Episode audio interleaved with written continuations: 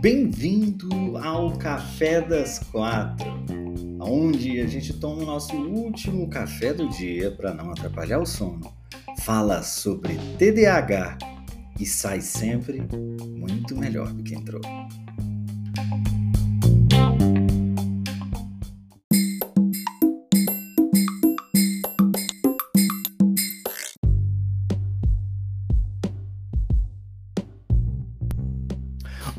Boa tarde, sejamos todos muito bem-vindos para mais um Café das Quatro. Hoje um pouquinho atrasado para variar, né? Para variar atrás do TDAH, né? Olá, Adriana, Caio, Léo, Jujurumin, Hanna, sejam todos muito bem-vindos. É, hoje eu tô gravando, já comecei gravando tudo aqui e tal, e deslogou o negócio, tive que logar novamente aqui. Adriana, seja bem-vinda, Jurumim. Tá sem áudio, Jurumim? Acho que é só você ou, ou o povo tá sem áudio também? Falem aí para mim. Oi, Monteiro Clay, seja bem-vindo. Aê, Jurumim, aê, aê. Tá, tá com áudio já? Tá com áudio? Você tá com áudio? Tá, ah, então já tá com áudio, já tá com áudio. Bom, Hoje, ouvindo bem? Muito bem, aí. Hoje a gente vai. Tá com áudio, né? A galera já falou aí, legal, legal, tá com áudio. Só tô ouvindo normal. Hoje eu vou uh, responder aí algumas perguntas de vocês, né, pra gente tomar o nosso, o nosso cafezinho. Eu vou pedir para vocês colocarem aqui embaixo no ponto de interrogação é, a dúvida de vocês, a pergunta de vocês, para eu poder ir lendo e aí a gente desenvolvendo o tema que vocês quiserem, o assunto que vocês quiserem, vocês aqui mandam hoje e enquanto vocês põem as perguntas de vocês ali no ponto de interrogação, adivinha o que eu vou fazer? Passar o nosso café. Barulhinho gostoso da maquininha de café. Muito gostoso, meu Deus do céu. Sabe o que eu esqueci de fazer? Sabe o que eu esqueci? De colocar a cápsula de café. Ou seja, veio uma água. O gênio. O gênio. A minha cara O gênio esqueceu de colocar a cápsula de café. Eu sei da cápsula anterior, não tem nada de café, quase nada. Aí vem um chafé. Vem um chafé. O que, que eu vou fazer? Eu vou jogar esse café aqui. Ai, é muito porquice fazer isso, né? É, mas já fiz. Joguei todo o café dentro do negócio. Eu vou limpar depois, não tem problema. Né? Todo mês eu limpo. Ah, brincando. Tá aqui, vou colocar o lore indiano que eu adoro. Pronto, agora, agora sim, minha gente. Agora sim, minha gente. Agora sim. Ó, agora tá, agora tá saindo ali o café. Vou vou começar lendo aqui algumas perguntinhas. Temos aqui a pergunta da da Janine. Qual investimento financeiro melhor para um TDAH? Boa pergunta, boa pergunta, porque nós temos aí uma certa relação complexa com as finanças, né? Ó, Julião, aê, aê! Boa tarde, Julião, seja bem-vindo. Julião, coach, meu coach aí, ó, se quiser fazer o, o meu coach de, de atividade física. O Julião é sensacional. Olá, Diogo, seja bem-vindo.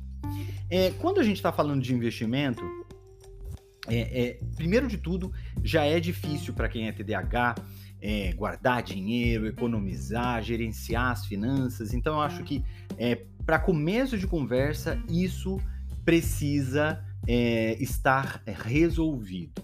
Né? Eu acredito sempre que qualquer investimento que você vai fazer em função dessas dificuldades, qualquer investimento que você consiga fazer que seja forçado, né, algum valor que saia da tua conta necessariamente todos os meses e vá para algum tipo de investimento, seja ele qual for, ou seja, mas que ele tenha um mecanismo, né, que seja obrigatório. Então, esse esse investimento ele é, é, na minha opinião, é um investimento melhor para você. Então, eu sempre falo para a pessoa quando ela quer economizar, ela não está conseguindo, é muito simples. Vai lá com a tua gerente no banco, conversa com a gerente do banco, para ela programar algum tipo de investimento que você não consiga tirar o dinheiro até um determinado tempo. Entende? Ou se você conseguir, você vai perder muito dinheiro, enfim, qualquer coisa nesse sentido. Então, a relação da, da, do, do TDAH com as finanças é complicada. Então a gente precisa é, se munir, digamos assim, desses artifícios para que nós tenhamos certeza de que a gente, às vezes, a pessoa ela não consegue é, fazer investimento, ela não consegue economizar e, ah, enfim, a velhice chega, né? A gente tem um centro de recompensa que é imediato, né? O, o TDAH ele pode vir a ter, inclusive, problema com compulsão por compras. Não é incomum, né? A dopamina fica por conta das compras, né? E, e tá sempre pagando cartão de crédito altíssimo. Então, Principalmente cartão de crédito, é um perigo para quem é TDAH, que você não está vendo, né? Então você só vai atrás da dopamina. Você esquece, basicamente, de uh, fazer uma organização, né? organização, planejamento para TDAH. Tudo disfunção executiva para TDAH. Não adianta.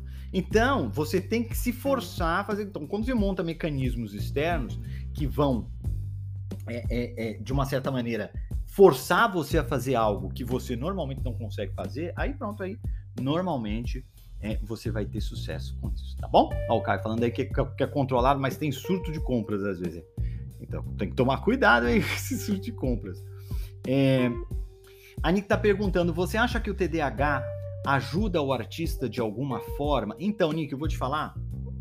É muito comum quem é TDAH é, se voltar para as artes tá? É, é mais comum, inclusive, do que em qualquer outra área.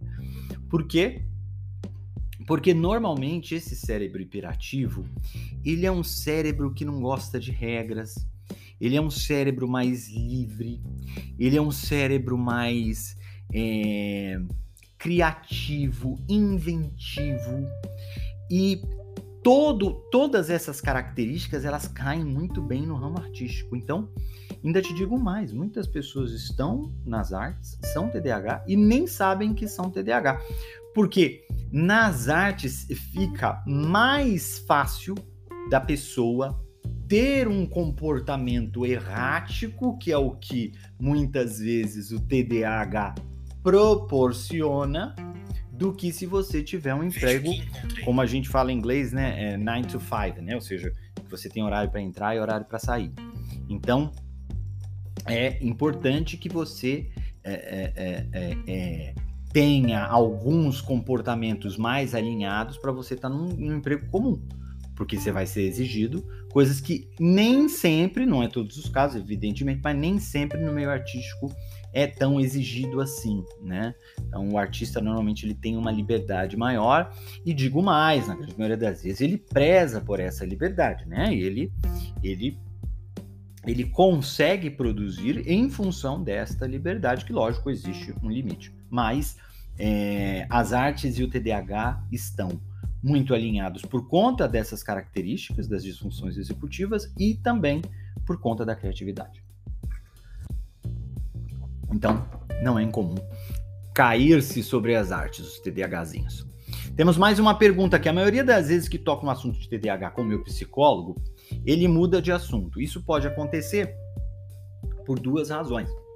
Porque muitas vezes não é a área dele, né? não é algo que ele entenda, então não é algo que ele pode desenvolver ou discorrer com você, não é às vezes a especialização dele. Então ele precisa é, é, é, é, tratar você de acordo com a especialização dele, né? E muitas vezes uh, ele não tem conhecimento profundo para poder tratar o, o, o, TDAH. As pessoas pensam que todos os psicólogos entendem de TDAH, mas, né, mais sério do que isso, a, a boa parte das pessoas pensam que todos os médicos, psiquiatras e neurologistas entendem de TDAH, quando na verdade é uma minoria deles que de fato entendem do transtorno, tá? Então, a, a, a, grande maioria, infelizmente, ainda não conheceu exatamente como é que o, o transtorno funciona, a ponto de falar asneira do tipo TDAH só dá em criança, O médico está parado lá na década de 70. Infelizmente, isso é verdade, acontece. Eu só estou falando isso aqui porque acontece muito, mais do que deveria, incomoda, né? Todo mundo que busca algum tipo de ajuda com o médico, e eu sempre recomendo a pessoa primeiro ir ao médico. Então, eu faço essa recomendação aqui para todo mundo.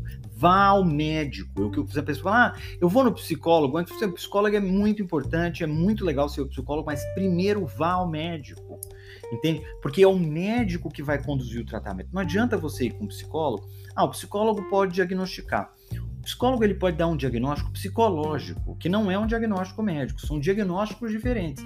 Ele pode diagnosticar o TDAH? Pode, mas ele faz um diagnóstico psicológico. Não é porque o psicólogo diagnosticou que o médico vai aceitar o diagnóstico do psicólogo. Pode ser que ele aceite, pode ser que ele não aceite, ele não é obrigado. Na grande maioria das vezes, o médico que é TDAH, ele mesmo vai querer tirar provas do. Perdão, que, que, que entende de TDAH, ele vai querer tirar a prova dos nove, ele vai querer fazer a checagem dele, ele vai querer conhecer o paciente para saber de fato se uh, faz sentido. Cada médico tem liberdade para poder decidir o rumo dessa investigação do diagnóstico, que é, em última instância, sempre clínico, ou seja, não existe nenhum tipo de exame que seja determinante para o diagnóstico. Não existe nenhum exame de imagem, nem a avaliação neuropsicológica é determinante. O diagnóstico médico para o TDAH é clínico, ou seja, é o que o, é lógico que você tem exames que podem auxiliar o médico a dar o diagnóstico, sem dúvida alguma. Exames ou porque eles vão descartar algumas outras possibilidades, ou porque eles também indicam algumas coisas que são comuns no cérebro TDAH, no caso de exames de imagem, por exemplo. A avaliação neuropsicológica é muito importante, porque ela também. Eu digo isso até porque às vezes a pessoa fala: Ah, Bruno, mas você acha que a pessoa não deve fazer a avaliação neuropsicológica? Não, eu acho que ela deve fazer. Até mesmo porque você tem um conhecimento muito legal, do, do, do específico, detalhado. É, é, muito legal você fazer avaliação neuropsicológica. Agora, ela. Isso é uma coisa. Agora, dizer que ela é determinante para o médico dar o diagnóstico não é verdade. Tá? Alguns médicos adotam essa conduta. Ele fala assim: não, eu, eu sempre peço avaliação. Beleza, tudo bem. O médico ele tem esta liberdade de definir como ele vai não só eh, definir o diagnóstico, mas também como, uh, uh, uh, como ele vai fazer o tratamento, como ele vai conduzir o tratamento. Tá? Então, não adianta você ir ao psicólogo, porque o que eu acho, eu acho mais inteligente você ir ao médico, porque ao psicólogo você vai de qualquer forma. Você vai de qualquer forma. Não há, não há nada que, que dependa de fato do psicólogo. Agora, no caso do, do médico, não. No caso do médico, existe uma dependência, porque se você não tiver o diagnóstico médico, você não consegue fazer absolutamente nada. Do, do ponto de vista é, de tratamento médico, né? De tratamento médico.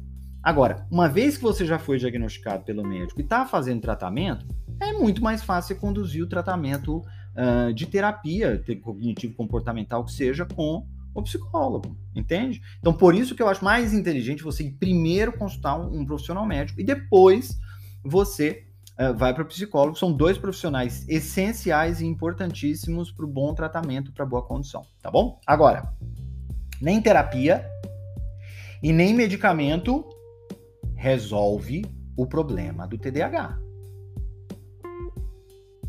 Quantas pessoas já começaram o tratamento, pararam no meio Quantas pessoas sentem que a terapia patina, patina, patina e não sai do lugar? Eu, tem gente todo dia no meu direct com, com história assim. Todos os dias. Tem gente na, na, na minha, no meu direct com, uh, com um relato desse tipo. Por quê? Porque o mais importante é mudança comportamental, instalação de hábitos e técnica para você poder fazer o que você precisa fazer, respeitando o funcionamento do teu cérebro TDAH. Isso é essencial. Porque se você não tem isso, remédio não faz milagre, não. não faz milagre. No começo é tudo ótimo, belo maravilhoso. Você dorme mal, come mal, nem água você bebe? Nem água você bebe? Aí de repente o tratamento não faz mais o efeito que faz.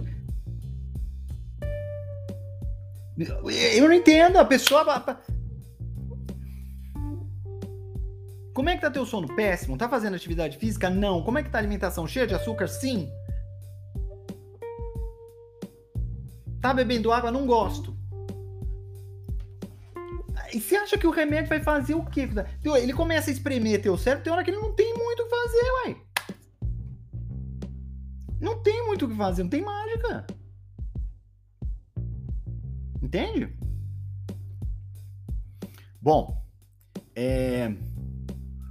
vamos lá. Então a pergunta era uh, uh, com relação ao profissional, né? Então, eu falei, então é, o ideal é você procurar um profissional especialista, tá bom? E, e de preferência, para um diagnóstico médico, você procurar um profissional médico, tá? Para saber se de fato você tem. É, se você quiser ter mais certeza, você pode é, ter mais certeza, não, mas se você quiser fazer o passo a passo que Bruno, Bruno é, aconselha, é o seguinte: não tenho noção, só suspeito que eu sou TDAH. O que, que eu faço, Bruno? Vai no direct do Bruno, fala assim: Bruno, passa para mim o teste. Só fala isso. Só fala isso. Se você for me falar muita coisa, uma hora eu vou te responder, mas vai demorar. Porque eu, eu reservo um outro horário para poder ler aquelas histórias que são mais longas. Então, se você quer o teste, você, Bruno, me manda o teste. Só isso. Que aí eu te envio o link e você faz é um teste. Ele não é um diagnóstico, mas ele é um teste. Para saber se as dúvidas que você tem têm fundamento. Ou seja, se você deve ou não procurar um médico para aí então conseguir um diagnóstico beleza? Então, se você quiser esse teste, você me pede no direct, que aí sim o teste ainda te fala: olha, realmente as tuas suspeitas mostram que você pode vir a ter o TDAH. Para isso, você precisa primeiro consultar um médico, beleza? Vamos lá. É, acredito ter TDAH, mas sempre que marco o médico, acabo não indo por N motivos. Isso seria um sintoma? Sim, seria um sintoma fortíssimo, eu diria tá? É, o fato de você protelar, o fato de você, inclusive, não ir ao médico. Ou vou te falar, às vezes tem TDAH que não tomam esses remédios. Ah, não tomei hoje, não tem problema, mas será que eu tomei? Que ou porque ele esquece, ou porque ele larga a mão, ou porque. Né? E o tratamento, às vezes, ele precisa de um tempo para você ter, para fazer efeito. Eu brinco que quando os remédios fazem efeito, né, com o TDAH, que ele começa a se tornar uma pessoa produtiva, que ele começa. O que, que você vai fazer? Que é uma coisa que você deveria já ter feito, você nunca fez. O que, que é agora? Qual é o superpoder? Eu tenho um vídeo que eu falo disso, que eu brinco com isso. Aí, aí eu falo assim: o que, que, que, é que você vai fazer? Qual é a coisa maravilhosa? Eu vou marcar o dentista. Porque nunca marca o dentista, nunca vai TDAH. Tem essa dificuldade de cuidar de si.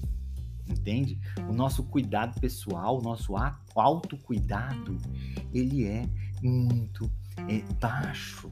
Né? Cortar as unhas, o cabelo, a barba, entende? Tudo isso, esses cuidados pessoais, às vezes até banho, dependendo do caso, acontece sim da pessoa protelar e não, não, fazer e tal, porque ela não tem motivação, entende? Hum. Ó, a Sabrina tá falando, é, eu, eu fico feliz quando eu consigo agendar uma consulta. E assim, eu não, eu vou te falar, eu tenho consulta toda semana. Ó, hoje já não faz tanto efeito como antes, tá vendo? A Maria dele falando, tá vendo? Exatamente isso. Exata. Se não tiver mudança comportamental, não adianta. Não tem como. Entende? Então é muito importante que você consiga fazer essas mudanças comportamentais. E eu tô aqui justamente para isso. Porque eu já passei por todas essas fases. Eu sei exatamente como é que são essas condições e como é que você se sente. Eu já comecei e parei tratamento milhares de vezes na minha vida. Com vários tipos de medicação diferente tra tratando comorbidade, não tratando comorbidade, fazer um monte de coisa. E só teve um momento em que as coisas se ajustaram. Quando eu alinhei a minha vida com o meu cérebro TDAH, entendendo como ele funciona, respeitando esse cérebro e fazendo com que eu, eu conseguisse, através de técnica, através da compreensão de como esse cérebro funciona, lidar com ele de uma maneira diferente para que eu pudesse instalar hábitos na minha vida, para que eu pudesse utilizar uma maneira diferente para fazer as várias coisas que eu para fazer. Por exemplo, estudar. Eu não estudo que nem todo mundo. Trabalhar, eu não trabalho que nem todo mundo. Atividade física, eu não faço atividade física que nem todo mundo. Tá aí o Julião que não me deixa mentir. Sabe qual é o seu problema? Eu vou te falar qual é o seu problema. E vou te falar mais. Você não vai resolver ele fácil, não. As chances maiores que você tem de resolver ele é aqui comigo. Eu sei porque eu passei por isso e eu sei o que eu tô falando e você vai ver que eu sei o que eu tô falando. Vou te dizer.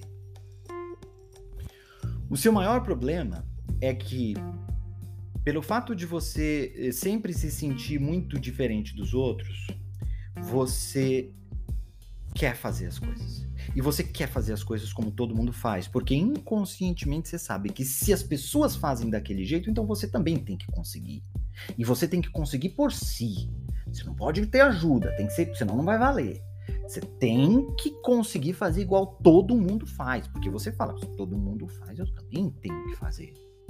E aí você fica dando murro em ponta de faca, insistindo em fazer as coisas como todo mundo faz. Aí toda vez que você vai estudar é uma tortura, toda vez que você vai trabalhar é uma tortura, toda vez que você vai fazer coisas como todo mundo faz é uma tortura. Você começa as coisas no momento em que você vai executar, a execução vai ficando cada vez mais insuportável, você desiste. Porque você começa a imaginar uma outra coisa melhor que vai acontecer lá na frente, uma nova coisa. A novidade é o máximo de um paradoxo estendido na areia, como dizia o Gilberto Gil. E aí você se apaixona novamente pela coisa nova, porque aquela coisa que você está executando já está tão insuportável, tão chata, que você está tentando fazer tudo igual todo mundo faz. E aí entra a frase que o Bruno fala para você e que você já ouviu da sua mãe 500 mil vezes. Mãe, quero sair com meus amigos para poder ir fazer não sei o que, não sei o que, não sei o que. Meu filho, não pode. Ah, mas todo mundo vai. Você não é todo mundo. E isso, inclusive, tem muita relação com o que a gente estava falando ontem, que é a questão da aceitação. Eu preciso aceitar que eu não sou todo mundo. E veja bem, veja bem, aceitar que você não é todo mundo não significa que você vai se conformar com o que você considera limitação. Não é isso que eu estou dizendo. O que eu estou dizendo é que no momento em que você se aceita, você passa a por se aceitar e entender que para que você chegue aonde você quer chegar, você vai se utilizar de rotas alternativas, de maneiras diferentes de executar as coisas para você conseguir chegar no lugar onde você quer. Porque, escuta o Bruno, o que importa não é como você está estudando. O que importa é o conhecimento que você adquire. Não importa a atividade física que você está fazendo. O que importa é você conseguir melhorar a desregulação de neurotransmissores no teu cérebro, que é o que faz a atividade física. o que importa é você ter uma saúde muito mais potente uma vez que você faz atividade física, cardiovascular e tudo mais. E o importante é você também se sentir bem com o teu corpo. Para melhorar a tua autoestima. Isso é importante. Se você está conseguindo isso fazendo zumba ou musculação, dane-se. Você tem que fazer as coisas que te dão prazer para você poder chegar nos seus objetivos. A natureza, uma vez que você é TDAH, a natureza te fez um projeto de pessoa que tem por obrigação viver sendo feliz. A depressão de dopamina no lobo frontal pela qual a gente passa, que não é bem isso, mas a gente deixa resumido nisso, é como se no nosso código genético, porque para quem não sabe, TDAH é majoritariamente hereditário, no nosso código genético viesse escrito: você vai viver uma vida inteirinha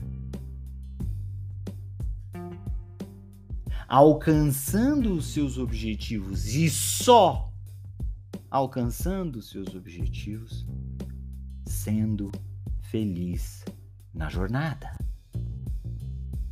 Porque se você não sentir prazer na jornada, você vai paralisar. Como punição, você não mexe nem um fio de cabelo do corpo. Ou você é feliz, ou você é feliz.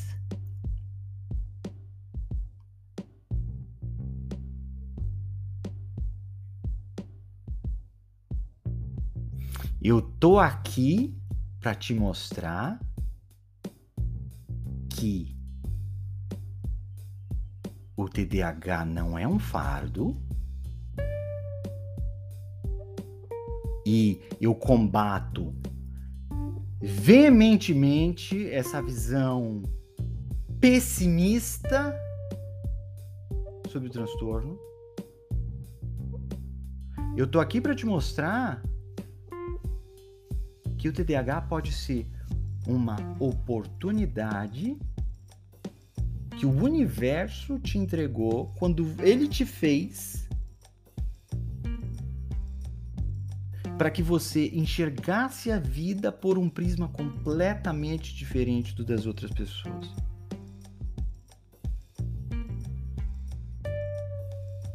E que uma vez que você respeite esse cérebro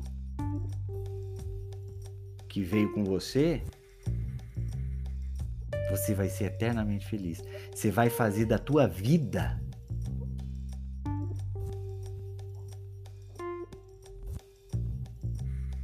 uma melodia de constante felicidade, de alegria. Isso quer dizer que não tem momentos de tristeza? Não, é isso que eu estou dizendo. O que eu estou dizendo é que você não tem como se conformar com o que é enfadonho. Você não tem como se conformar com o que é chato, porque você não consegue fazer. Ou você descobre uma maneira prazerosa de fazer aquilo, ou você não consegue fazer.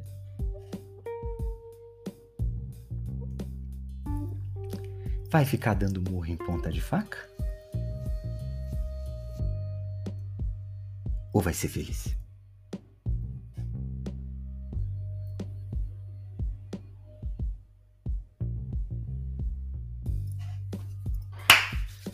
Amo vocês. Obrigado pela companhia e pelo café. Amanhã a gente está de volta aqui para mais um Café das Quatro, para a gente conversar um pouco mais sobre essa nossa condição tão interessante, tão. Que não dizer tão cheia de bonança que é o TDAH. Reflita sobre o café de hoje, pense sobre o café de hoje transforma a tua vida. Uma oportunidade de ser muito feliz. Amo você. Um beijo. Até amanhã. Mais um café das quatro. Fui!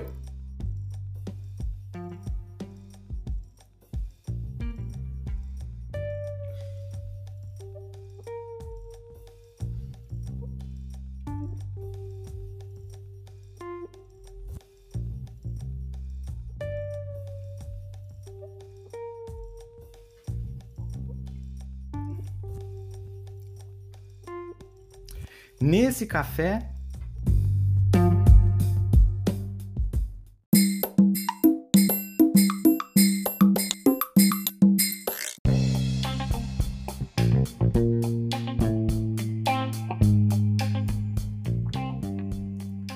Se você quiser mais informações sobre TDAH ou se você quiser assistir ao nosso Café das Quatro ao vivo pelo Instagram, é muito simples. É só me seguir por lá. É arroba Bruno Lima Nunes.